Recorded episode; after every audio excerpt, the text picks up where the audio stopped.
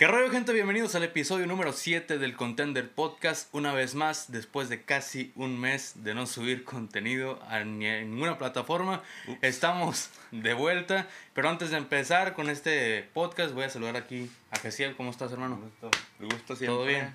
Un gusto. Después de un mes de vuelta.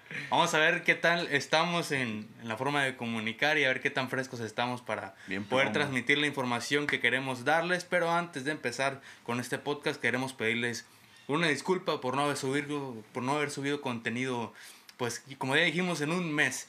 Eh, los tenemos un tanto descuidados, pero pues ya vienen los Ya, playoffs. Ya empezaron los playoffs, vamos a estar al tiro, vamos a tratar de estar al tiro subiendo contenido de lo que esté pasando en la época más importante para la NBA Sin en duda. estos dos, tres meses que se estén dando, dando los playoffs. Vamos a estar tratando de estar subiendo contenido seguido. Y bueno, ahora sí, ¿qué es lo que traemos para el podcast del día de hoy? Vamos a hacer dos cosas. Vamos a dar nuestras premiaciones del final de temporada, que son el MVP, el Rookie del Año, el Defensor del Año y tal, no todos los premios individuales, como bien dijiste. Y después vamos a dar nuestras predicciones, que es lo que peor se nos da y vamos a ver qué tanta vergüenza damos. Nuestras predicciones de los playoffs. Quién pasa cada ronda y bueno, llegar hasta las finales de la NBA y el campeón. Capaz que tenemos el mismo campeón, Vamos capaz que no. A ver a ver a cuántos mofamos. Vamos a ver a cuántas la tiramos. Yo creo que unas dos, tres de Está, perdida. ah, como está de reñida la cosa, yo creo que sí va a estar algo difícil que... Va a estar bastante Pero interesante. Yo por lo menos batallé mucho en la conferencia oeste, Ah. porque ahí es donde está más peleado. Ya en la conferencia este está un tanto más claro los candidatos, ahorita lo vamos a hablar más, más a detalle. Pero ¿qué te parece si empezamos con las premiaciones? Individuales. Con las ajá. premiaciones individuales, que Vamos es, a darle. yo creo que podría ser lo más rápido de lo que podíamos hablar. Y vamos a empezar de lleno con el rookie del año, gente. Con el rookie del año. De los más fáciles que vamos a, a dar Aquí hay, vamos a decir los tres finalistas de cada categoría y vamos a dar nuestro ganador. Y como bien dijiste, pues es el más fácil, es el más Sí. claro, pero vamos a decir los tres finalistas. La NBA dio como finalistas a Paolo Banquero, a Walker Kessler Que- de Utah Jazz, que dio una muy buena temporada, que era eh, como el recambio de Ujú. Rudy Gobert, y Jalen Williams de Oklahoma City Thunder. También. Por lo menos a mí me sorprende que no esté Benedict Maturin, que estuvo durante un buen tramo. Estuvo un muy buen tramo como el segundo favorito del año. Me sorprende que al final no estuvo. Ahorita vamos a explicar eh, de alguna forma el por qué no estuvo, ¿no? Y también no está Keegan Murray, que a principio de temporada era de A mí los favoritos para sorprendió, ni llevarse. siquiera está entre los cuatro. este, Estuvo como entre los 5, Ajá, 6, por ahí. ya. Pero bueno, yo creo que por la relevancia que tenía en su equipo y bueno, puede ser. estos tres que están en la final de, de este premio son tienen mucha relevancia en sus equipos. Y bueno, las estadísticas de Banquero son bastante superiores a las de sus compañeros finalistas. Es Banquero parte. es el único rookie que promedió 20 puntos esta temporada. Banquero ya parecía que tenía tres años en la liga. Banquero ya estaba en los finalistas para, para llegar al All-Star, estaba entre la lista de los que la gente más votaba. Promedió 20 puntos en la temporada. Los otros dos, Walker Kessler, promedió 9,2 puntos apenas. Su fuerte es otra cosa, no es la anotación. Pero Jalen Williams, el de Oklahoma City Thunder, promedió 14,1 puntos. El último tramo de temporada de Jalen Williams le ayudó muchísimo para poder Sí, aparecer en la final lo de los, del Pues del año. dices, ya ves, Keegan Murray ya no estuvo ni siquiera este, Ni Benedict ni, ni Madurin, que era mi, mi caballo. que también fue el segundo rookie que más puntos Ajá. promedió en la temporada. Sí. Que bueno, por, por esa razón me, me sorprende más que no haya estado en la final Falta de del minutos, falta de minutos. Pero, pues eh, creo que estamos convencidos de que son los mejores rookies de, a lo que va. Sí. O sea, contemplando todo, pues contemplando desde los minutos, la relevancia del equipo, Ujú. el, el, ¿cómo se llama? El standing del equipo donde está. Y está, está bien, Pero, pero... bueno, los equipos de estos tres quedaron eliminados. Ninguno accedió Oh, perdón, el, el, con, con la relevancia que tenía en el equipo. La relevancia que tenía en su La equipo. relevancia. Sobre todo el que más relevancia tenía y que yo creo que el claro ganador, no hay duda para absolutamente nadie. Por lo que veo, yo creo que va a ser incluso rookie del año unánime. Pablo Pero no viste una foto Sí, de... sí. Hay todo Pablo Banquero y un vato que vuelve a vota a Walker Kessler, Sí, ¿no? pero era el de su. el- la, la, ¿Cómo se llama? Era periodista de su, de su Sí, equipo. Nomás por regárselo. Pero bueno, yo creo que va a ser totalmente abismal la diferencia entre Pablo Banquero y el segundo, porque la temporada de Pablo Banquero es para aplaudir. Se notó que ya estaba, antes de que llegara al draft de la NBA, incluso se decía que Muy era el jugador más preparado para llegar a la NBA por su físico, por sus capacidades, por su manera de La jugar, madurez. por su madurez, exactamente. Y bueno, yo creo que es bastante claro que Pablo Banquero, para ti también, Sí, sí, sí. no hay duda. Mm. Sí, Pablo Banquero, Ben- rookie del año. Benedict Madurin lo hiciste bien. Para la otra ocasión. Será. pudiste. Estuvo también un rato en la conversación por el sexto hombre, ¿no? Sí, sí. Pero pues, También. porque- cepillo. pues, Rastrillo. Navaja. Vamos ahora con el Most Improved Player, jugador más mejorado, que para mí es el segundo premio más claro. Yo lo tengo bastante claro, aunque hay pelea ahí. Sí, yo, yo tengo ahí a dos. pero- Los finalistas son Lauri Markkanen, Jalen Bronson Shea Gilgeous. Gilgeous Alexander. Para empezar, yo voy a descartar a Shea Gilgeous Alexander. Para mí no debería de estar en esta conversación. ¿Por qué? Me ¿Por explico qué? por qué. Yo ya llevo unos cuantos años diciendo que este tipo de premios se le debe de, se le debe de dar a un jugador que no se espera que dé un salto tan grande en la competición. Alguien que no esperes nada. Shea, de Shea ya se esperaban cosas. El año pasado ya estuvo promediando 24 Sí, puntos, ya estaba por encima de los 20 puntos, cosa que los otros dos finalistas no. Ahora, mi problema con este premio es que normalmente se le da al jugador que no se le debe de dar. El año pasado se lo dieron A a Jaren Morant. Años pasados se lo dieron a Brandon Ingram, jugadores que son número dos del draft, jugadores de los que ya se esperan cosas para ser importantes en la liga. Y es que ya lo hemos dicho, el Most Improved Player, Most Improved Player eh, no tiene como que unos parámetros para decir, ok, de aquí para acá sí se lo merece, de aquí para allá no. Entonces, como decíamos, eh, es el ya premio más Morant- difícil de predecir. Ya Morant, este, ya se esperaban cosas de él. Es su número dos del draft. Sí, mejoró favor. mucho, pero era como que ya se veía venir, ya era una estrella. eh, Ujú. eh, pero es por eso el Most Improved Player debería poner parámetros. Ujú. de, de decir, los primeros cinco del draft no se lo pueden ganar, por lo menos. en- en- Debería ser una regla eso, porque. O sea, si eres un 5 del draft, es que se esperan grandes Sí, cosas de ti. claro, porque ya tienen eh, este, esperanzas de que vas a hacer algo. Pero, bueno, vamos a decir entonces, eh, los, esos son los finalistas, ¿no? Vamos. Voy a decir las estadísticas y en qué mejoraron cada, cada finalista. Por ejemplo, Lauri Markkanen pasó de promediar 14,8 puntos a 25,6. Un gran salto. Pasó la barrera de los 20 puntos con creces y además estaba liderando a Utah Jazz durante gran tramo de la temporada. cargando. En playoff directo, al final pues se cayeron, pero la estrella de, Sí. de, los, de los Utah Jazz era Lauri Markkanen con amplia diferencia. También pasó de 5,7 rebotes a 8,6 y subió sus porcentajes de tiro de campo a de 44,5 a 49,9. Eso Casi es del- 50% en tiros de campo. Una, algo muy difícil porque además subió su tasa de tiro. Tiraba más que temporadas pasadas y subió y más así, efectividad. subió su efectividad tirando más. O sea, es- eso tiene más mérito. Jalen Bronson pasó de 16,3 puntos a 24 puntos. Pasó de ser banca de Dallas Mavericks Dallas. a ser titular, el base titular y, de los New y York ya Knicks. casi lo ven como jugador franquicia en los New York Knicks. Lo aman en los New York Knicks y además pues está liderando junto a Julius Randle a unos Knicks que ahora están en playoff y están dando guerra. Pasó de 4,8 asistencias a 6,2 y subió su porcentaje de triples tirando más incluso. Pasó de 37,3 a 41,6. 40% en tiros de 3 es un tirador Es- con alta efectividad de la NBA, es- un ajá. tirador confiable. Y bueno, el último, que es Shea Gilgeous Alexander, que es el que tuvo más crecimiento en la estadística de puntos. Pero bueno, es Shea Gilgeous Alexander, un jugador del que ya se veían maneras para anotar. El tipo ya estaba promediando la temporada pasada 24,5 puntos y pasó a promediar 31,4. Que no es por desmeritarlo. No es Claro. desmeritar a Shea, pero yo creo que está en otra categoría Ajá. para no para, como para estar en el Most Improved. Sí, sí, para mí, Shea acuerdo, es otro nivel. Para mí, Shea es otro nivel. Lo mismo que me pasaba con Jamoran la temporada pasada, me pasa con Shea. acuerdo. 31,4 puntos. Uno de los, creo que 6, 7 jugadores que promediaron 30 puntos esta temporada. Ujú. Junto con Giannis, Tatum, Doncic, etc. Y bueno, Embiid claramente que fue el scoring champ.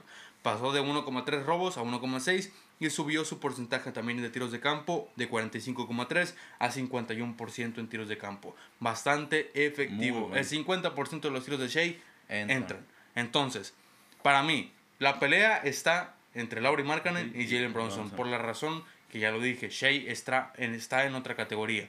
Ahora, Para ti en este caso, eh, ¿afecta el hecho de en, en qué posición está cada equipo de ellos? no, no, No, en este es caso un no, premio individual. porque es pues. un premio individual. El, Son para, tus estadísticas. para mí los únicos premios en donde afecta realmente eh, en dónde está tu equipo posicionado es en el, El MVP, MVP. en el defensor del año y en el coach del año. Para mí son los únicos premios en los que afecta directamente en dónde está tu equipo posicionado. Porque en nosotros es como más individual realmente, es Sí, sí. mucho más individual. Ahora, la pelea para mí, como ya dije, Laurie Markkanen y Jalen Bronson. Los dos mejoraron ampliamente, los dos pasaron a ser primeras, segundas espadas de sus equipos. eh, marcan. All-Star, Laurie Markkanen, Jalen Bronson se quedó las puertas de ser All-Star. Para mí lo era. Si había que premiar a alguien de, de New York Knicks como All-Star, para mí era Jalen Bronson. Pero No bueno, no Randall. dieron. No Randall, que también, o sea, mis respetos para Sí, sí. Randall. Hizo un temporadón. Pero bueno, para mí el ganador de este premio, yo lo tengo bastante claro desde el principio de temporada porque me impresionó muchísimo la manera en la que mejoró Laurie Markkanen. Sí. Pasó de ser un jugador rezagado, del cual Banca, había sido traspasado de Chicago Bulls, de Chicago. Bulls a los Cavs, de los Cavs De a Utah. O sea, prácticamente ya era un descarte de dos equipos que pudieron haber estado posicionados en, en playoff y tal. Y, y le dieron un buen uso en Utah. O sea, fue el- el- el- tuvo que destacar y sacar su, su eh, lo que no había podido demostrar. Aunque ya había, ya había visto chispazos en los equipos pasados, pero no tenía regular, relevancia. no era constancia. No, no, no. Y en Utah tuvo que tomar el protagonismo y lo hizo muy bien. Lo Así hizo es. Además, lo que hizo Jalen Bronson también tiene muchísimo mérito Ah, claro, porque pasó de ser eh, esa segunda espada mientras no estaba Luka Doncic dirigiendo la ofensiva en Dallas Mavericks a estar como primera espada en Indiscutible. indiscutible en New York Knicks. Primera espada junto a, a Julius Randle no están ahí ahí dirigiendo la ofensiva de los New York Knicks tomando la batuta de- del base titular de un equipo con mucha relevancia en la liga que a pesar de ser los New York Knicks y de haber sido un meme durante muchos años son los New York Knicks son un equipo muy relevante en la NBA, muy importante y bueno, pesa. Pesa jugar en Nueva Bastante. York, pesa jugar en el Y que te quiera la fanaticada de New York Knicks. y hacerlo de la manera en la que jugó Jalen Bronson. Pero bueno, para mí el que digo el salto más grande es. Laurie Markkanen. No sé, para ti Sí, sí, quién. sí, de hecho también estaba entre esos dos también. Porque eh, opino lo, lo- es lo mismo, pues. eh, eh, Alexander ya se esperaban otras eh, cosas y sería entonces contradictorio decir. eh, con el caso de Yamorant, que pasó lo mismo, Ujú. ganó y no, ya era eh, élite, pues Alexander es casi igual, pues. Para allá va, para allá va. Entonces, Vamos a pasar ahora con el coach del año. que- yo creo que. Vamos a ir de los premios, yo creo que están más claros a los que están menos Ujú, claros. Sí, sí. Coach del año yo creo que también está bastante Está claro bastante para claro. mí. Los finalistas son Mike Brown, coach de Sacramento Kings, Ujú. Eh, Matsula, el coach de los Celtics y no sé ni cómo se pronuncia este apellido, pero lo voy a decir como se lee aquí, Dyke el coach de Oklahoma City Thunder. Ahora, para mí la pelea está clara entre Mike Brown y, Y- Matsula, porque Dyke pues sí puso a los Oklahoma City Thunder en una posición en la Sí, que no se un equipo que iba para la construcción. Pero pues, darle el coach del año a un técnico que dejó a su equipo en décimo, que Ujú. hombre, con las armas que tenía tiene muchísimo mérito, pero los otros dos yo creo que está bastante claro que pueden ganar por enfrente de él el coach del año. Sí, sí. Yo creo que va a estar más en conversaciones futuras eh, el de Sí. Oklahoma. sí. Porque tiene muchísimo De mérito lo que logró. años con lo que tiene. 40-42 el récord de, de Oklahoma City Thunder de la mano de, de Daignault. Lo hizo muy bien, pero bueno, la pelea está entre Matsula y Mike Brown. Pero yo creo que está más claro que es para Mike Brown por la narrativa. Es- Está bastante Así. claro. Así de claro. Por Bastante, bastante Sacramento Kings, un equipo que nadie da por nada. Un par de movimientos inteligentes con, claro, la... No cambiaron demasiado la- su plantilla de temporada pasada. No, pero si te fijas, algo que quería decir de hecho cuando está aquí, me gusta ver los juegos de Sacramento. So- es, da gusto, da gusto ver el, el- el Sí. estilo de juego que tienen, cómo se manejan, Son cómo usan, cómo usan el centro. Es, me, me, me, Son muy inteligentes, mucho. ut- utilizan muy bien sus armas, Ajá. lo que tienen a su disposición. Y bueno, como dije ahorita, los que determinan, eh, los premios que determinan dónde está colocado tu equipo son el coach del año, MVP y defensor del año. Ahora, el coach del año tiene mucho mérito en dónde está posicionado tu Claro. equipo. Mike Brown pasó, puso a los Sacramento Kings de un equipo que no estaba ni en playoff directo ni en play-in, sotanero, un equipo que era 17 años sin clasificar a playoff, un equipo sin identidad, sin ganas de nada, a ponerlos terceros. Terceros, con un récord positivo, ampliamente positivo, 48-34. Terceros de la conferencia oeste. Primeros de la división del Pacífico, donde está Golden State, Phoenix, Clippers y los Lakers. Lakers. En la división más difícil de todas, primeros. Terceros de la conferencia oeste y además el mejor ataque de la historia de la NBA. Los Sacramento Kings. El mejor ataque de la historia. Ahora, lo que hizo Matsula es tomar la batuta que dejó el técnico pasado, ya ni me acuerdo cómo se los llamaba. Boston. No, ni yo, fíjate. ¿Cómo se llamaba? Lo voy a buscar, pero si lo, Bueno. lo pongan en los comentarios, pero O sea, tomó la batuta de un equipo que había dejado un técnico que los llevó a la final de la NBA.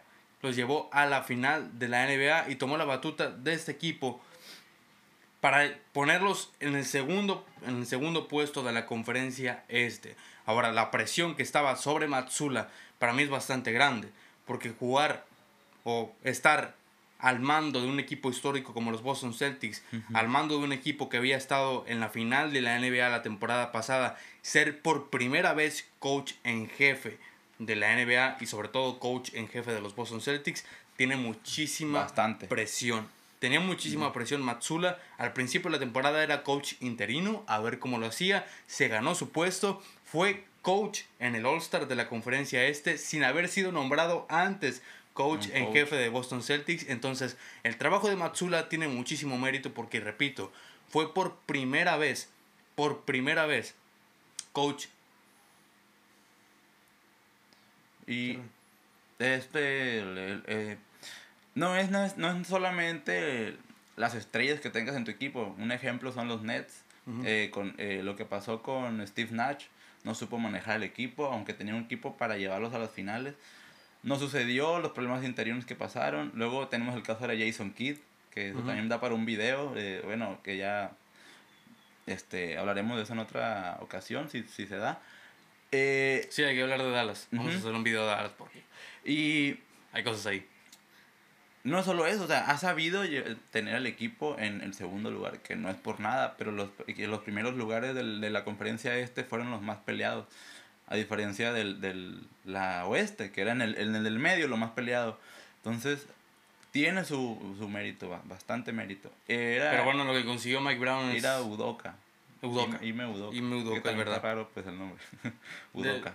lo que hizo Udoka la temporada pasada fue impresionante. Ujú. Cambiarle la, la mentalidad a, a A Boston. Boston. Pero bueno, el problema que tuvo lo sacó de, de Boston. Y bueno, no Ujú, vamos a hablar de eso ahorita. Pero como decía, para mí tiene más mérito lo, de Mike, Brown. sí. Lo de Mike Brown es Tiene más, impresionante. más peso. Le dio una identidad a un equipo sin, sin identidad, Sin ganas de nada. Los puso terceros de la conferencia más difícil. Sacó a los de la NBA. fanáticos de las alcantarillas, de los Kings. Los puso terceros. O sea, es que es lo que más me impresiona. Los mantuvo toda la temporada firmes, sin tambalear. Nunca bajaron. Era un equipo al que todos los equipos de la NBA le tenían respeto. Nadie los subestimaba. Hasta la fecha. Hasta la ves fecha, bueno, va. ahorita los fanáticos de la NBA lo andan- los andan subestimando por el rival al que se van a enfrentar en playoff, pero los equipos como tal los respetan.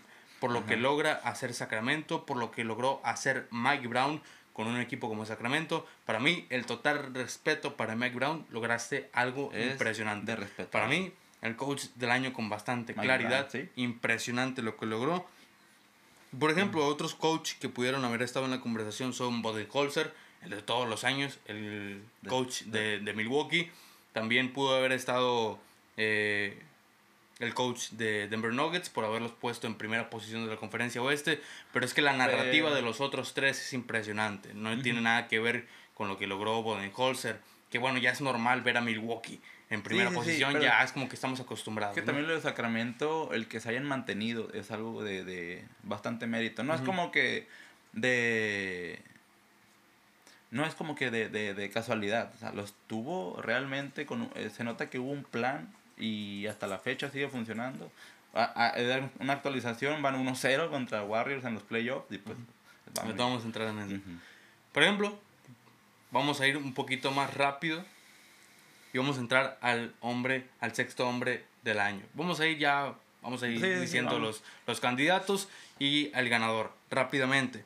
Los candidatos son Malcolm Brogdon de Boston Celtics, Emmanuel Quickly de New York Knicks y Bobby Portis de Milwaukee Bucks. Para mí, el ganador eh, esto no está bastante claro este premio, es el más difícil, pero yo se lo daría a Emmanuel Quickly. Yo también. Yo, se también, lo sí. daría a Emmanuel Quickly. Para mí, cuando salía del banquillo, mantenía la firmeza de New York Knicks cuando no Es- estaba Jalen Bronson. Dirigía la segunda unidad de, de, de los New Eh, York Knicks daba bastante seguridad, bien. daba- da seguridad daba para lo joven seguridad. que es, para lo poco que ha jugado técnicamente Ujú. en la NBA. Y bueno, ha dirigido bastante bien la segunda unidad mientras él, mientras él estuvo al, al mando de los New York Knicks Y no hay que cuando perder jugaba.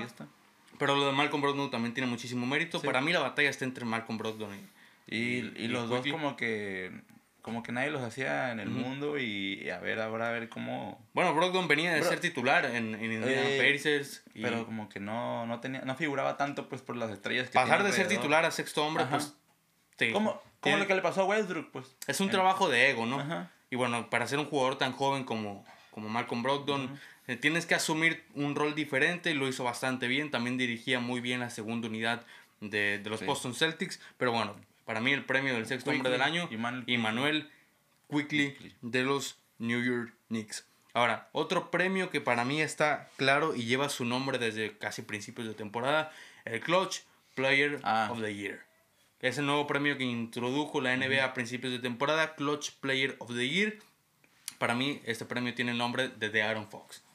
Sí. Está claro, o sea, es que no hay batalla con nadie más. Los finalistas son DeMar DeRozan y Jimmy Butler. El claro ganador aquí es que no hay duda. diferencia Es que fue el jugador que más puntos anotó con 35 puntos de diferencia al segundo en el clutch. y game winners Game winners, o sea, comandando a, a Sacramento Kings para ganar partidos importantes. Domantas Sabonis en un como a mitad de temporada dijo, le preguntaron, ¿cómo le hacen para ganar tantos partidos en el clutch? Y Domantas Sabonis dijo, se la damos a Aaron, Fox y él hace el resto. O sea, era impresionante lo que hacía de Aaron Fox en la temporada en el clutch. Tienes que tener mucha sangre fría para poder comandar a tu equipo en esos minutos finales. Y bueno, este premio tiene el nombre de Aaron, Aaron Fox, Fox. clarísimamente. dilo dilo Sí, Sí, no, mira, me distrae algo- cuando escribe este vato aquí. Es- Anda, es la producción. Es que algo que quería decir yo. De Aaron Fox, por años ha sido un jugador infravalorado valorado y Por el equipo en el que estaba. por el equipo en el que estaba, solamente. Pero es que es una superestrella de Ujú. Aaron Fox. Y Tiene ya con- maneras. ya con el equipo que está rodeado, el esquema de juego, la manera en que está jugando, eh, por fin se está dando cuenta la gente. Bueno, ya nos habíamos dado cuenta, ¿no? Pero por fin se está dando a relucir Por fin se está valorando lo que Ajá, hace de Aaron Fox. lo que está haciendo de Aaron Fox y lo que ha hecho, que es no abandonar una franquicia tan pedor. Nunca ha querido un traspaso, por lo que sé. Nunca Ajá. ha pedido un traspaso. No, no es de problema, no Ha de- querido comandar a este equipo en los malos momentos y bueno, se está ganando, se está ganando, se ganó el cariño de la afición clarísimamente y bueno, se está ganando el respeto de la NBA también. Vamos, vamos a pasar a, un- a los dos premios en los que yo no los tengo tan claro y son los dos premios para mí más importantes de la NBA entera, que son el Defensor del Año y el MVP. Vamos a empezar primero con el Defensor del Año y los finalistas de este premio son Jaren Jackson Jr. de Memphis Grizzlies. Brook López de Milwaukee Bucks y Evan Mobley. Evan Mobley de Cleveland Cavaliers, el bueno. sophomore, el jugador de segundo año de Cleveland Cavaliers, que me sorprende que esté Sí. aquí para bien. La verdad me gusta que esté aquí. Ya se está ganando el respeto de la NBA con su defensa, Sí. con su manera de jugar. Pero bueno, en este premio yo no lo tengo tan claro, pero se lo voy a dar a Brook López. Se lo voy a dar a Brook López. Si bien Jaren Jackson Jr. lideró la liga en tapones, con tapones. tres tapones por En partido. realidad las estadísticas son muy mínimas los que separa, pero bueno, puedes continuar. Brook López promedió 2,5 tapones por partido. Evan Mobley creo que 2,5, promedió tres. 2. ¿Tres? ¿Casi tres o tres por- partido? Evan Mobley. Ah, perdón, este, Jaren Jackson iba Sí. Jaren Jackson promedió Sí, 3 por partido. tres. Lideró la liga en tapones. Mob- Mobley. Mobley creo que hizo 2. Poquito, poquito menos. Dos ¿no? tapones por partido, o 1,5, no Ujú. recuerdo muy bien. Pero bueno, para mí este premio se lo voy a dar a Brook López por, por lo que significa Brook López en el esquema La defensivo de, de Milwaukee Bucks. Si bien hay otro defensor muy bueno en Milwaukee, como es Giannis, que también pudo haber sido finalista de este premio, pero para mí el que comanda la defensa de, de Milwaukee Bucks es Brook López. El Ya líder quita defensivo de Milwaukee es Brook López. Le y bueno, sabemos, sabemos que Milwaukee es uno de los mejores equipos defensivos de la liga entera. Y bueno, lo que hizo Jaren Jackson Jr. también, también tiene muchísimo mérito. O sea, liderar la liga en tapones, también es un líder defensivo de Memphis. Pero para mí Tiene es más más peso. importante Brook López en Milwaukee de lo que es más importante Jaren Jackson Jr. en Memphis. Sí, de acuerdo. Entonces por eso se lo voy a dar a Brook López. No sé si tú tengas No, sí, de hecho estaba entre esos dos. Y digo, por lo que me guié más fue lo siguiente. El, si bien, pues, tiene más arriba el, el equipo, pues, Milwaukee, ¿no? Pero Jaren Jackson no tiene esa relevancia que tiene Brook López y aporta eh, abismalmente Brook en, en, tan- en las dos, en las dos maneras y le quita ese peso a Giannis Ujú. de tener que estar defendiendo todo, todo eh, mm, O sea- de- con más intensidad o más, más, más protagonismo. Entonces, por eso ya como que Giannis está en, el- en la conversación para el, el- el defensor del año, pero ya no como otros años porque no tiene que hacerlo tanto. Ya, ya. O sea, imagínate la relevancia que tiene Brook López en defensa que convierte a Giannis Antetokounmpo, un defensor del año, en un, en un segundo defensor, en Sí. un defensor secundario. Imagínate la, la relevancia La que tiene Brook el López en el que esquema tiene. defensivo. Por eso yo se lo voy a dar a Brook López y además porque desde principio de temporada está ahí. Ujú. Desde el principio de temporada Sí, está ahí Jaren- liderando, de mitad de comandando. temporada para acá estuvo más eh, sonando más Jaren Jackson. Y Sí, porque desde se principio. recuperó, volvió de la, de, volvió de la lesión y bueno, ya, ya apareció en la conversación. Pero bueno, para los dos es Brook, López. Creo López. que de momento estamos de acuerdo en todos. Pues parece que No, sí. no hemos pues variado en ninguno. Por- Pero bueno, en el MVP yo creo que a lo mejor podemos... Ahí sí yo tengo unas cosas que decir. En el MVP, el premio más importante de la temporada, los finalistas son Joel Embiid, Nikola Jokic y Giannis Antetokounmpo, los mismos finalistas que la temporada pasada. Estos vatos no cambian, estos vatos siguen siendo los mejores de toda la liga Ningún estadounidense de, de- de Ningún nacimiento. estadounidense. Interesante. Jokic es serbio. Giannis es griego, Griego y, y, Embiid Em- es camerunés, Camerún. según tengo entendido, pero ya tiene la nacionalidad Sí, pero francesa, pero bueno, es camerunés. Para mí, este premio no está tan claro. Hay varios factores. Hay varios factores, pero voy a empezar dando mi ganador y te explico por qué. Yo se lo voy a dar por tercera vez consecutiva a Nikola Jokic. ¿Por qué? Me explico. Nikola Jokic durante toda la temporada, a excepción del último mes y medio, estuvo primero en el ranking clarísimamente del MVP. Es que hay muchas La narrativa de Embiid en el último mes y medio subió muchísimo. Lo hizo genial. La gente como que ya se dio cuenta, ah, mira, Embiid lo está haciendo... lo está haciendo impresionante y bueno, ya se hartaron de que Nikola Jokic lo Sí. ganara dos veces y quieren dárselo a alguien más. Pero bueno, si las estadísticas, si el récord, si todo lo que hizo Jokic durante la temporada, porque fue histórico lo que hizo Jokic en la temporada, estuvo a nada de promediar un triple doble general Sí, en la temporada. una décima, dos décimas. O sea, liderando claramente a Denver Nuggets en la primera posición del oeste. Estuvo toda la temporada haciendo lo mismo. Noche sí, noche también haciendo triple doble. No le voy a restar el mérito a Nikola Jokic por todo lo que hizo en la temporada, por lo que hizo Joel Embiid en, el En- último mes y medio. A ver, que se me entienda. La temporada de Joel Embiid, toda la temporada también es muy buena. Pero durante más tramo, Jo- Jokic lideró. Fue más por encima, constante. fue más constante. Se notaba más la presencia de Jokic en la NBA que la presencia de Embiid. ¿Me entiendes? Para mí era más relevante lo que estaba haciendo Jokic que lo que estaba haciendo Embiid. Había más problemas durante un tramo de la temporada en Filadelfia que lo que había problemas en Denver. Ahora, al terminar la temporada hubo más problemas en Filadelfia, hubo más problemas en Denver que problemas en Filadelfia. Se los digo así. Filadelfia, al quedar tercero de la conferencia este, tiene mejor récord que Denver, quedando primero de la conferencia oeste. De hecho, sí. De hecho, ¿no? Tiene lo que es la defensiva de Denver, todo. Pero yo voy, a, yo voy a valorar lo que hizo Jokic durante más tramo de la temporada. O sea, Sería durante, injusto, sería durante injusto. casi toda la temporada estuvo Jokic primero, claro. O sea, es que era claro que Jokic se iba a llevar el MVP y todos decían otra vez Jokic. Y en el último mes y medio todos, Embiid, Embiid, Embiid, Ajá. Embiid. Tiene mucho mérito y probablemente lo gane Embiid y felicidades. Yo el año pasado se lo di a Embiid.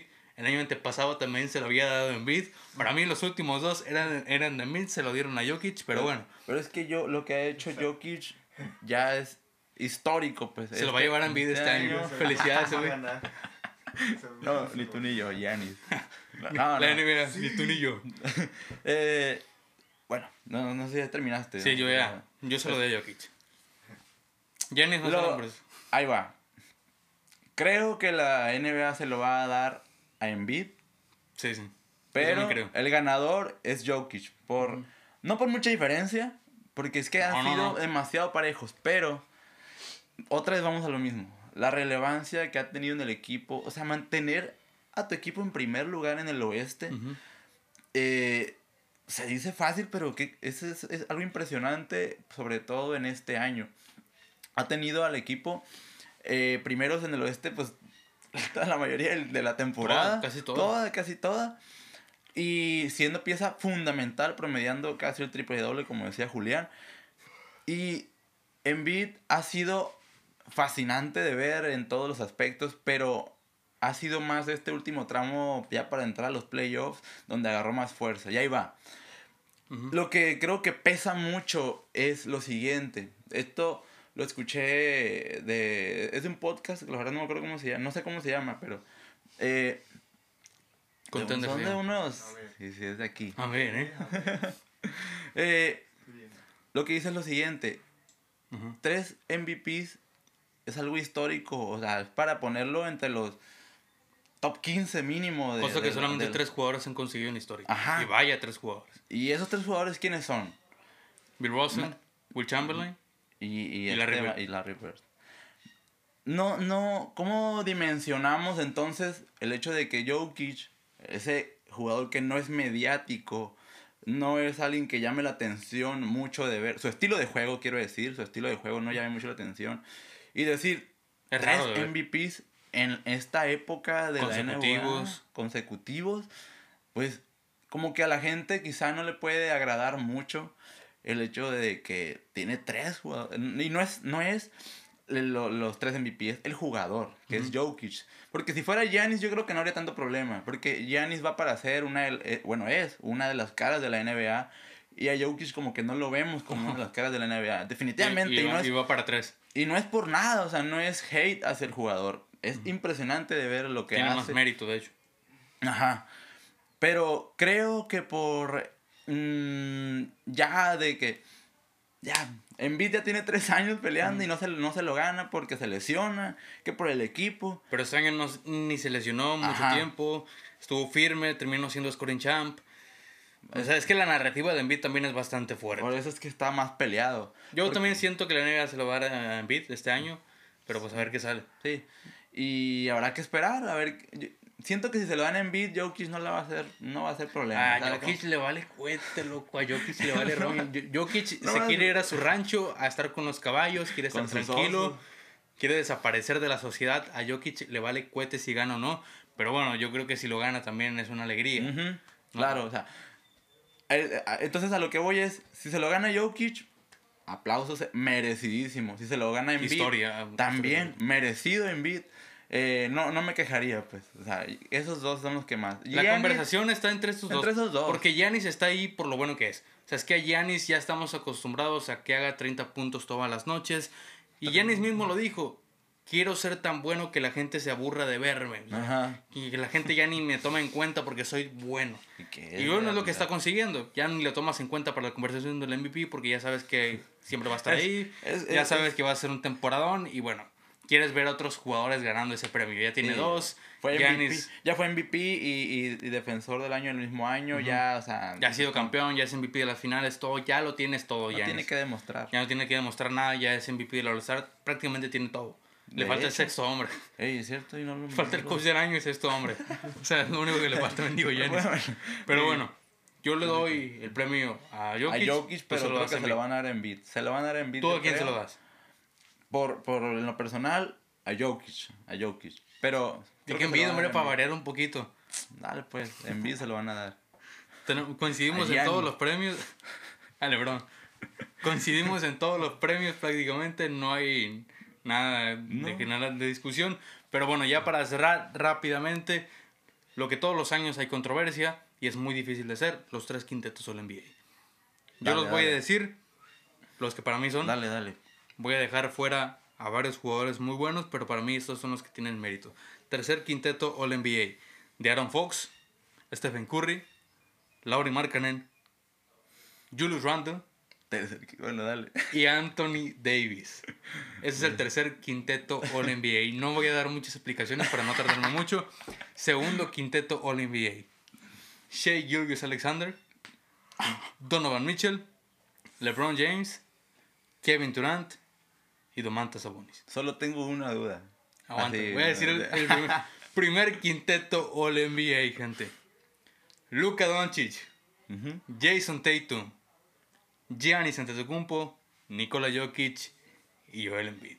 Ahora, para toda la gente que probablemente tenga dudas, años pasados no se podía meter ni a Embiid ni a Jokic en, la- en el mismo quinteto del NBA porque los dos son Por los pivots, dos. los dos son interiores. Ahora, lo que implementó la NBA esta temporada por fin es que ya en la posición de alero, en las tres posiciones interiores que la NBA marca, en los forwards, si seleccionas a un jugador en la, la posición de alero, ya puedes seleccionar tanto a Giannis como a Jokic como a Embiid. Entonces, los tres favoritos al MVP tienen que estar en el primer quinteto del NBA. Claro. Yo creo que en eso no hay duda. Ahora, el cuarto favorito al MVP es Jason Tatum. Ajá. Lo puedes seleccionar en la posición de guardia. Yo voy a poner a Jason Tatum. Ahora, el otro jugador, el otro guardia es Luka Doncic. Si bien su equipo quedó eliminado y no clasificó ni a play-in, la temporada de Luka Doncic es buenísima. Sí. A nivel individual es impresionante Estuvo lo que hizo Luka Doncic. por el scoring 32 champ. puntos por partido, su máximo de carrera. Y bueno, yo pongo esos quintetos, no sé cuáles sean No, tus solo dudas. tengo una duda, solo tengo una, una, para pasar rápido. De Aaron Fox en, tercer quinteto. De, Es que para mí la temporada de Shea y Mitchell están por encima de la de Aaron Fox a nivel individual.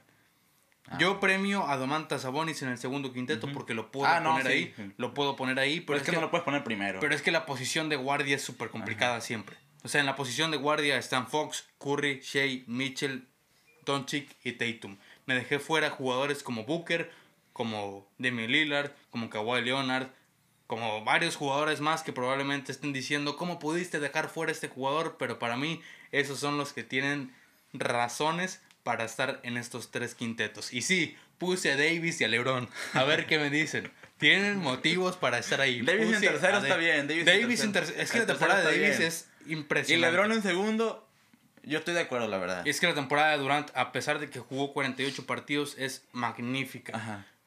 Sons no ha perdido con Durant en Sí, cancha. sí, de y, aparte promedió 55, 40, 90.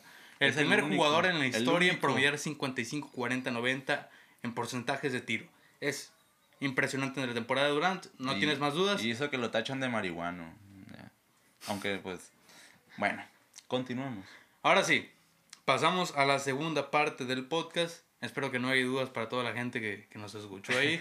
si quieren mentarnos la Mauser, ahí en los comentarios, hagan lo que Ustedes quieran. denle. No lo vamos a Ustedes leer. denle cualquier No duda ahí en los comentarios, ¿no? Vamos a pasar a la segunda parte del podcast que vamos a hacer nuestras predicciones de los playoffs. Aclarando, este video lo grabamos cuando ya pasó cuatro partidos Sí. de los playoffs. Ya se dio el eh, Philadelphia Nets, el Aquí Kings. Warriors, el Boston Hawks y además Y- el Cleveland New York Knicks. Esos cuatro partidos ya lo sabemos, ya sabemos quiénes ganaron ahí. Igual no condicionan tanto nuestros resultados. Pero bueno, aclarando, no sabemos cuándo vaya a salir este podcast. Pero bueno, solamente hemos visto esos cuatro partidos de Hoy. playoff hasta ahorita. Hoy sale. Es- ¿eh?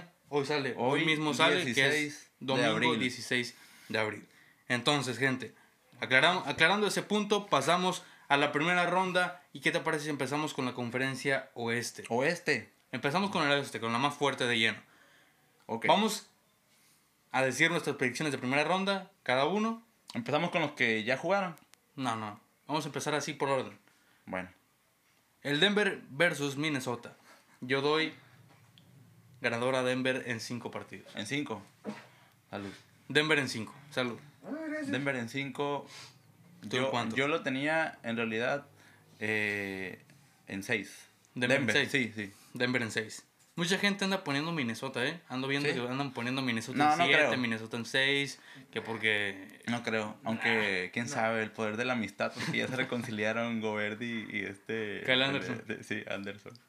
Pero bueno, No, no, no, yo creo que en No seis. veo lo suficientemente fuerte a Minnesota como para poder pasar a la siguiente ronda. Unos dos partidos sí le ganan mínimo. Denver. Sí, sí, sí. Sí. Pero yo pongo a Denver en 5 En cinco porque veo yo- más fuerte a Denver. Creo que se lo van a tomar más en serio y tienen ganas de, Yo en seis. de llegar más lejos en playoff.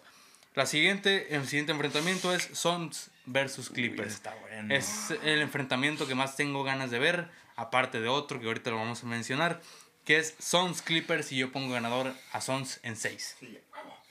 Yo también. Suns en 6 por la razón de porque Paul George no está. Ujú. Va a estar Kawhi Pero estaban rumores de que a lo mejor volvía, ¿eh? Sí, pero no va a volver al 100%. Bueno, sí, cierto. O sea, va, va a volver un poco pausado, le va a costar volver, o sea, a ritmo de playoff contra los Phoenix Suns, No, contra aparte- Kevin Durant, Devin Booker y Chris Paul. Y no es como que Paul George sea muy relevante en los playoffs, ¿verdad? Playoff P. Playoff P. Pandemic P. Le pega el tablero. Le pega el tablero épicamente. Para mí pasa Suns en ¿En 6. 6? Sí. sí. Eh, Suns es un equipo más, más eh, ¿cómo es la palabra? Sol- sólido, más Sí. sólido. Y luego teniendo Kevin Durant, hermano. Sí, sí, ya. que que- seis. Es un abuso eso, de verdad. El siguiente enfrentamiento. Uy, ya está. El enfrentamiento favorito del Isaac. Sí. Kings versus Golden State. Quiero que Yo- me lo digas tú primero. Yo en 7, Warriors. Yo también lo Warriors en 7. Kings se les va- Eh, A ver, a ver, yo voy a decir por qué. Yo voy a decir por qué. Ahí está, ahí está. Yo, yo quería decir lo siguiente. Eh, aclaramos otra vez. Ya pasó un juego. Ganó Kings. Ajá. Vean ese juego. Está perrísimo. Está muy bueno, la neta. Está muy chido. Eh, bueno, por las razones, ¿no? Los- les dije ahorita, es, es el, el estilo de juego de los Kings da gusto de ver, a mí me, enca- me está encantando verlos jugar. Ah, pero ahí va lo siguiente. Creo que les va a dar mucha guerra, Sí, le van pero dar va a afectar el factor de la experiencia. Sí, sí. Los Warriors ya tienen bastante experiencia. campeones, hermano. Son los campeones defensores, tienen que hacerse valer ese título. Pero le van a batallar. Están batallándole mucho. Este, si Kevin Looney no se pone las pilas, se lo va a machacar este Sabonis. Y otra cosa. Y ya lo está haciendo. Steve Kerr no ha perdido un playoff. Ajá. Nunca ha caído eliminado en rondas de playoff en la conferencia oeste. Las únicas veces que ha perdido es contra Cleveland y contra Toronto en las finales. Entonces, la Un factor. experiencia, la calidad de campeón, la calidad de sus La jugadores mentalidad. va a pesar. Va a pesar. Todo el respeto para los Kings, les van a dar mucha guerra, de eso estoy seguro, y eso lo vimos el partido de ayer. Fue impresionante Estuvo lo que muy hicieron. reñido. Y- Sacaron el partido con casta de, de tenemos ganas de ganar, Ujú. tenemos ganas de, de demostrar quiénes somos. Pero bueno, yo pongo Warriors en 7 también. Último enfrentamiento de primera ronda. Lakers contra Memphis Grizzlies. Dímelo tú, dímelo Yo, tú. yo, Es que... yo- mira, Vamos. ahí te va, loco. Te vas a alegrar. Sí, sí, dímelo. dímelo. Dímelo. Yo tengo a Lakers en 6. Yo tengo Lakers en 7, loco. En 7. Yo en Lakers en 6. 7. Yo en 6. Hasta ahí, hasta ahí. El equipo de. No digo nada más. No digas nada más. Lakers en 7. No doy razones. Lakers en 7. Después No las doy. No hay razones. No hay. Si no hay video después del juego. Es corazonada nada Si más. llega a 7 Ah, y Julián ya no está es porque le dio un paro cardíaco. Sí, loco. El partido del play-in, el corazón se me estaba saliendo, andaba Qué juegazo. Estaba, no, no podía más, de verdad. O sea, lo de Davis fue absolutamente absurdo. Pero bueno, no vengo a quejarme del play-in. Después, a lo mejor si los Lakers los eliminados, me desahogo. No, yo, yo en 6, yo en 6. Este, van a jugar. El equipo, la plantilla nueva de los Lakers, el, la mentalidad del juego. Lo, Tengan en la- cuenta que los Lakers son el clasificado 7. Van a enfrentarse al segundo clasificado y damos como ganadora clasificado 7. O sea, la esperanza que tenemos es impresionante. Es, Tengan en cuenta que es un milagro, loco. De, bueno. Que hayamos estado ahí ya tiene mérito, yo estoy feliz por eso, pero bueno, pasamos a la segunda ronda. De la conferencia oeste sería Denver versus Suns Contra Sons. y Lakers versus Golden State. Para los dos no varía, para los dos No, son los pero- mismos enfrentamientos. Sí. Denver versus Suns. Yo doy ganador a Suns en 6. En 6. Suns en 6. Yo creo ahí que Sons. les Es que dar- lo de Kevin Durant va a pesar muchísimo. Lo de Kevin Durant y Devin Booker, esa pareja es impresionante. Yo tengo va a Sons pesar. en 5. Suns en 5. Sí. Denver no tiene mucha parte, no tiene mucha mucho buen papel en los, en los playoffs. No es como que. Son conocidos por ser pecho fríos. O sea, yo en 5. Sons, otra vez, el equipo pues, es, un, es un equipazo. o sea, Ujú. no, continuamos con. El otro enfrentamiento sería Lakers versus Golden State. Y quiero que me lo digas tú primero. Y ahí te encargo. Ahí te encargo. Warriors en 6. Warriors en 7. En 7. En 7. Warriors en 7. Ay, Si los Lakers se van a ir eliminados, se van a ir con dignidad. Si, si LeBron se va a ir eliminado, se va a ir con Está dignidad. A ver, bien. a ver. a ver. Y quiero dar una razón. A ver. dale, dale, dale. LeBron sabe que son sus últimas temporadas en la NBA. LeBron sabe que con los Lakers va a batallar muchísimo para clasificar a playoffs. Lo logró. Ya está en playoff. Davis tiene ganas. LeBron tiene ganas.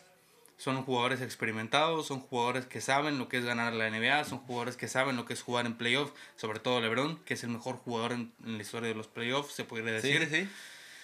van a dar batalla. Yo creo que van a quedar eliminados, pero van a dar guerra. Yo tengo una duda. Se van a ir con la cabeza en alto. Yo tengo una duda. Como dices, lo- son los últimos años de LeBron. Y LeBron, pues, algo que se ha caracterizado es, aparte de su longevidad, su lo que se, man- se ha mantenido.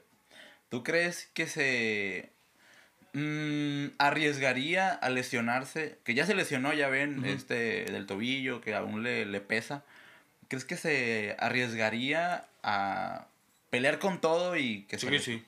Es que es todo o nada. Ahorita, en estas instancias ya es todo o nada. Ya impoca- importa Como- ya como quiera que sea, ya sus últimos años. pues. Sí, ya son sus últimos años. Él sabe que va a batallar para volver a clasificar. Y bueno, sabe lo que es la conferencia oeste. Ya la enfrentó, ya la ganó, ya, ya todo. Y bueno, lo va a dar todo. Lebron, Lebron es Lebron. Y contra LeBron unos Warriors que conoce. Los conoce. Conoce. Sí, Lebron conoce todo, hermano. Pero- pero- conoce, conoce hasta, los Warriors. hasta qué comen en la mañana los Warriors. es que conoce absolutamente todo. Pero bueno, En 7. Warriors en en 7. Warriors en 7. Que, no- que para que vean que no me pesa tanto el fanatismo por mis Lakers, pero bueno, se van a ir eliminados en 7. Y la final de conferencia es Suns versus Golden State. Ojalá se dé. Qué, qué chulada. Va a estar un Kevin Durant versus Stephen Curry, Kevin Durant versus Golden State. Es que la narrativa Sí. ahí. Si gana, si gana Golden State, le van, a, le van a decir al mundo: no ocupamos a Kevin Durant. Ujú. Y la, y la narrativa de Kevin Durant para ser de los mejores jugadores de la historia la va, va a bajar. Si gana Golden State. Si gana Phoenix Suns y si gana Kevin Durant, va a subir la narrativa de Kevin Durant. Va a decir, todo el mundo va a decir, bueno, no ocupa a Golden State para Ah. ganar un anillo, van a, va a llegar lejos. Que hasta la fecha pesa más esa narrativa. Que la de los, porque los Warriors ya ganaron Ujú. pues sin Kevin Durant. Pero Aquí el que tiene más cosas que ganar es Kevin Durant. Y por esa misma razón, Yo wow, doy- Suns. Suns en 6. Yo también. Suns en 6. En 6. No, no creo que lleguen a un juego 7. Sí, llegan a enfrentarse. Es ¿no? que la irregularidad de Golden State en estos momentos me pesa Sí. mucho. A Ese- pesar de ser un equipo campeón y de ser un equipo experimentado, son muy irregulares. Sería muy. ¿Cómo es la palabra? Eh, loco. Este, sería hasta irónico que viene Warriors jugando muy regular y que, ah, ya son playoffs y se ponen las pilas. Sería irónico, sería este algo Es que la temporada, chistoso. La temporada regular Ajá. tampoco la cerraron muy bien como para decir, ah, Sí, bien, ya vienen no. con todo. No. La cerraron raro también. Y no están jugando mal, con, bueno, va un juego apenas, repetimos, contra los Kings. No están jugando mal. Pero no creo que le aguanten siete partidos a los Suns, que es un equipo más sólido, más efectivo, sobre todo. Eh, no creo. Pero bueno, si, si de algo se caracteriza Golden State es por siempre callar bocas y llegar lejos. Sí, la sí, temporada pasada también pusimos a Sons. Yo puse a Sons en la final y llegó Golden State y ganó, ganó Golden State. A ver qué sale porque Phoenix también es un equipo muy pecho Yo frío. puse a Brooklyn, Brooklyn en la final. Sí, pusiste a Brooklyn en la final. Fue en la primera ronda. Y bueno, pasamos a la conferencia este. El finalista de la NBA por parte de la conferencia oeste para nosotros es. Ujú. Pasamos a la conferencia oeste, a la conferencia este, perdón. Primer enfrentamiento, Milwaukee versus Miami. Yo doy ganador a Milwaukee en 5. Yo también. Milwaukee En cinco, cinco. en cinco. Miami no viene creo que muy los mal. barran. No creo que los barran, pero tampoco creo que ganen. No es ese equipo sólido de la temporada pasada que, que terminaron primeros de la conferencia este. Ya no son ese equipo. Perdieron contra... ¿Contra, ¿contra quién perdieron? ¿Quién? En Miami. play-in. Eh, los Chicago. No, no. No, no, no, no, no, no. Era, déjate digo, espérate. Atlanta. Contra Atlanta. Perdieron contra Atlanta. Atlanta. Perdieron contra Atlanta. Le ¿no? ganaron a Chicago, ya me acordé. Entonces no son un equipo que venga muy sólido, no vienen dando buena- muy buenas sensaciones. Si acaso el único que puede sacar la casta como siempre es Jimmy, Butler. Butler. Pero bueno, del otro equipo, del otro lado están Chris Middleton, Giannis Antetokounmpo, Drew Holiday, Brook López. Es que Bama de No hay Bayo nada que hacer, no hay mucho Bama que de hacer. Bayo ha estado muy dormido Sí. también. Que es- debería hacer el favor ahí a Jimmy. "Ey, defiende algo. Pues no. Pero pues, ¿quién va a parar a Giannis ahí? Hay- en, en Miami no hay mucho para poder parar a Giannis ahí. Ocupan unos cinco, ocupan a los cinco para parar a Giannis. Pero bueno, Giannis también es muy bueno sacando el balón. Te van en cinco. Se van en cinco. Un- Algún partidito capaz le pueden sacar, pero Sí, o sea, la No- no va a haber de, mucha guerra de Eric Spoelstra les puede ayudar, pero no. El- Siguiente enfrentamiento, Cleveland versus Nueva York. Este se me hace que va a estar reñido. Yo doy ganador a Cleveland en 7. Yo también, loco. La No variamos, loco. Vete a la raya. Ayer ganó Nueva York en un partido muy sólido de parte de Nueva York. Durante gran tramo del partido estuvieron al frente, no se dejaban empatar. Eh, es que lo que hizo Jalen Bronson en la segunda parte, lo voy a mencionar, fue espectacular. La segunda parte de Jalen Bronson fue impresionante. Siento que es un equipo diferente al, al, al- en el que vimos a los New York Knicks que... Ya Contra te acuerdas, Atlanta. sí, sí, pues Sí. contra Atlanta que no, que Sí, este es muy equipo de- diferente. este equipo de los Knicks que puede llegar hasta la final, no sé qué, muchos decían, pero creo que este es mejor, o sea, Sí, ese es mejor, es más sólido. Es más- se ve ajá. más profundo, se ven con más experiencia en, en ambos lados de Es la que cancha. interiormente y exteriormente están más completos. Pero creo que Cleveland les va, les va a ganar en 7 también. Cleveland en 7. Porque está más. ha- han estado más constantes Sí. de toda la temporada. Y pues. Puede. Este, ¿cómo se dice? Eh, em, tenemos que ver cómo van a jugar. Por ejemplo, está aquí el. Casi, si no la, si no estamos bien salados, y el sexto hombre del año está por aquí. Randall, este, puede jugarles Ajá. eh, a favor eso, pero Sí, va a sí. estar muy cerrado. Va Cleveland, muy. Cleveland- yo he ganado a Cleveland en 7, los veo con muchas posibilidades de Y la Donovan Mitchell es un líder nato. Y Pero bueno, no me sorprendería si Nueva York pasa, Sí. la verdad. en 7 igual. En 7 igual. Pero ni Cleveland. Siguiente enfrentamiento, Filadelfia versus Brooklyn. Yo doy ganador a Filadelfia en 4. En 4. Sí, sí, barridos. No, yo, yo sí le. Sí, en sí. 4. En 4. Ni siquiera decir más, la neta. No, no, en 4. No, es que yo, yo les puse en 5. Este. me- no hay nadie que pueda parar Sí, es un equipo joven, pero este, yo los puse en 5, ¿sí? Porque Mike, eh, eh, Michael Bridge está... Sí, sí, o- es que es Michael rollo, Bridges y sí, contra, cuatro más. Contra 5, no, sí. Y Claxon, pero... No, no. pero es que no puede parar en video. No, o sea, ya sé, pero- Es imposible. Eh, se van en... Filadelfia en 4. Siguiente, Boston versus Atlanta. Boston en 4. Ese también lo puse Boston en 4. en 4. Sí, sí. El partido de ayer es que eh, es el único partido que me condiciona. Fue aplastante Bueno, Boston. pero estás... Se supone 40 puntos por delante estuvieron se supone que son predicciones, pa. Se supone Es que me da igual. o Mira, sea, mira, mira, Boston en 4, Boston en 4. Mira, yo voy a hacer como Yo que... iba, iba a decir un Boston en 5 hasta antes del partido. Sí, es que yo pero es tengo que lo- que vi ayer, Boston en Sí, 4. eh, por eso te digo, hasta- eh, supongamos que no ha pasado ni un juego y dices tú, ok, le pueden dar guerra. Boston en 4. Pero es que qué bonito juega Boston, eh, la neta. Es que- Le dije yo a este vato, loco, qué hermoso está jugando Boston. Es que la defensa de La Boston. defensa- El año pasado ya lo vimos. O sea, borra que agar- bo- Vaya que bola que agarraba Pero- Durant, le llegaban dos a defenderlo. Era imposible. Pero que- no sé, este año siento que es, este el- han mejorado aún pues aún más. No, yo, cuatro. yo en, en cinco, en cinco, porque... No pusiste ninguna barrida, atrévete, hombre. No, no, no, no, está más reñido este Ah. año. La, Boston en 4. me- la pasada nos barrieron a, lo- a los, barrieron a los Nets y yo los ponía de finalistas. Vaya. Va a haber una, una barrida, va a haber. El año pasado creo que nada más fue la de Boston De a, Boston Brooklyn. Entonces, una barrida va a haber. Siguiente ronda sería Milwaukee, Cleveland y Boston, Filadelfia para los dos. Eh, sí, Yo pongo a Milwaukee en 5. Milwaukee en 5. Yo los puse. No, espérame, me equivoqué aquí. No, sí, también. Milwaukee en 5, no más. cinco, Pero es que sí, a Cleveland no creo que llegue más lejos. Es Y que la solidez de más, Milwaukee es ya, impresionante, sea, güey. Milwaukee es imparable. Es imparable. Bueno, Siguiente los- el enfrentamiento. cinco, el otro sería Sixers Boston, contra Filadelfia. Boston. Boston yo en eso 7. tengo. No, yo en 6. Boston en 6. Boston en 6. Yo Boston en 7. En 7. No, yo en 6. Creo que ahí sí ya va. Eh, Quién sabe si en vida am, aguanta el ritmo. Sí, yo creo que sí lo aguanta. Sí, ojalá no se lesione, nada, pero eh, creo que lo puede este, ganar más fácilmente Boston en 6.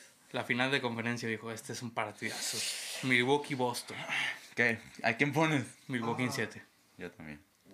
Milwaukee en 7 y finalista de la NBA. Sería Suns contra... Me explico por qué. Aquí sí hay que dar Sí, sí, sí. explicaciones. Es que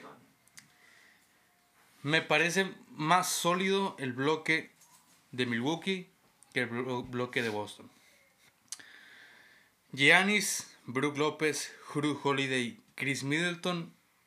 No hay manera de pasar por ahí. Los cuatro... Es que sí, eh, la, la defensa es... Sí Es lo que gana playoff y la defensa... Es que las dos defensas son Se impresionantes. combina la defensa, los hombres grandes de Milwaukee que... Pero es Mi- que- Mira esos hombres grandes que A mí tienen. me pesa más el factor Y Bobby Giannis. Portis. Me, me pesa mucho. Sí, Bobby Portis aporta muchísimo viniendo de la banca. Pero el factor Giannis me pesa muchísimo.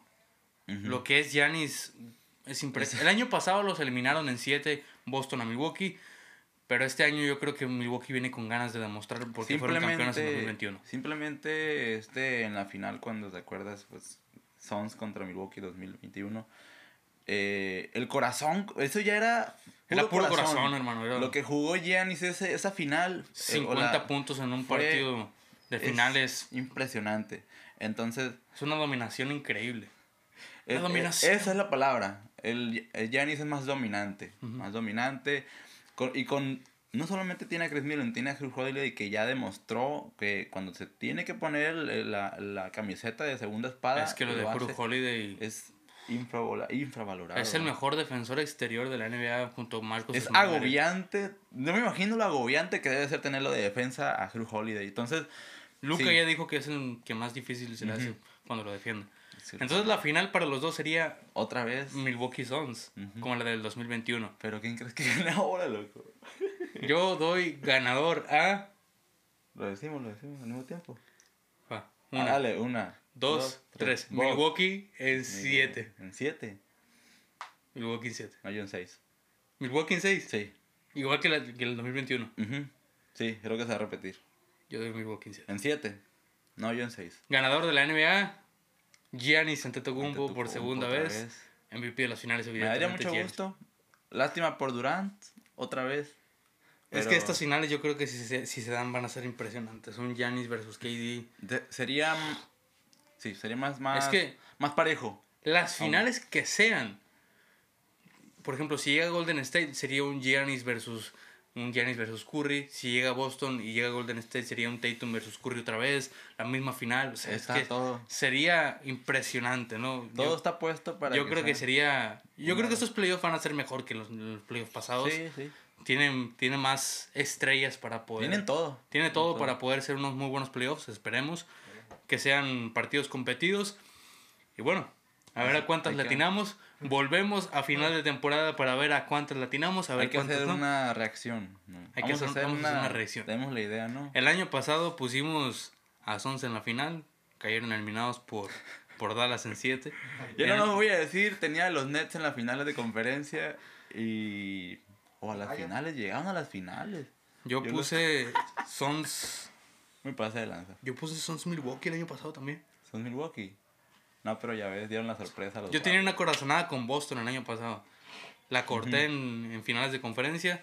Este año la tengo con... Y aparece... Con es que, si, te das- si nos damos cuenta, como que cada equipo es su versión mejorada del año pasado. Todos, Sí, sí, todos, todos, Todos. Su versión mejorada en todos los aspectos. Ojito con los Lakers, señores. Ojito con los Lakers. No los subestimen. ¿O sí? Ah, Ahora, al- No algo más serio. nada. Ojito con Sacramento. Ten- ten- ténganle respeto a Sacramento, por favor. Hay- hice una encuesta ayer de los partidos de playoff que estaba viendo. Y el último, que fue Sacramento versus Golden State, fue el más disparejo ampliamente. Ujú. El 95% de la gente iba con, con Golden State. No, no, no lo subestimen. Y el- es que también la fanaticada de Golden State es mucho más amplia que Sacramento, Claro, ¿no? Pero Pero bueno, si- Sacramento quedó tercero en la temporada regular, será por algo. miren ese centro de los Sacramento. Guachen nomás. Poquito Sacramento, señores. Miren nomás cómo juegan con el centro. Loco, es, es, es que neta es impresionante la cantidad de jugadas que van por el centro y pues que son efectivos, pues. Saben Bueno, aprovechar muy bien sus armas, Sacramento, mis respetos, de verdad. pero bueno, Espero que pasen. sí, la neta, si pasan gusto. de ronda, Me daría mucho gusto, la verdad. No me respeto. quejaría, no me quejaría. Para nada. ojito con Y- Sacramento, señores. Eh, pero ¿a quién pones entonces? A Box, campeón. Box campeón. Felicidades, Sacramento, campeón. felicidades, 2023. Sacramento, campeón 2023 de la NBA. Vamos a dejar este podcast por aquí. Esperamos que les haya gustado. Y bueno, para toda la gente que lo esté viendo en YouTube, déjenos ahí por abajo sus, sus Sí, predicciones ¿qué opinan? de los premios. Sacramento pasa, Lakers pasa. Si quieren inventarnos la Mauser también, háganlo. Con No respeto. pasa nada, con respeto, por favor. Capaz que no les respondemos, pero lo vamos a leer. Tenemos un corazoncito, pero bueno. Vamos a ver qué, qué pasa en estos playoffs. Tenemos muchísimas ganas. Déjenos por ahí abajo qué opinan acerca de lo que dijimos aquí. Y bueno, nos vemos en el próximo episodio y en los próximos videos también hablando de los playoffs. Gente, ojito con Sacramento. Nos vemos. Esto es Contender. Contender.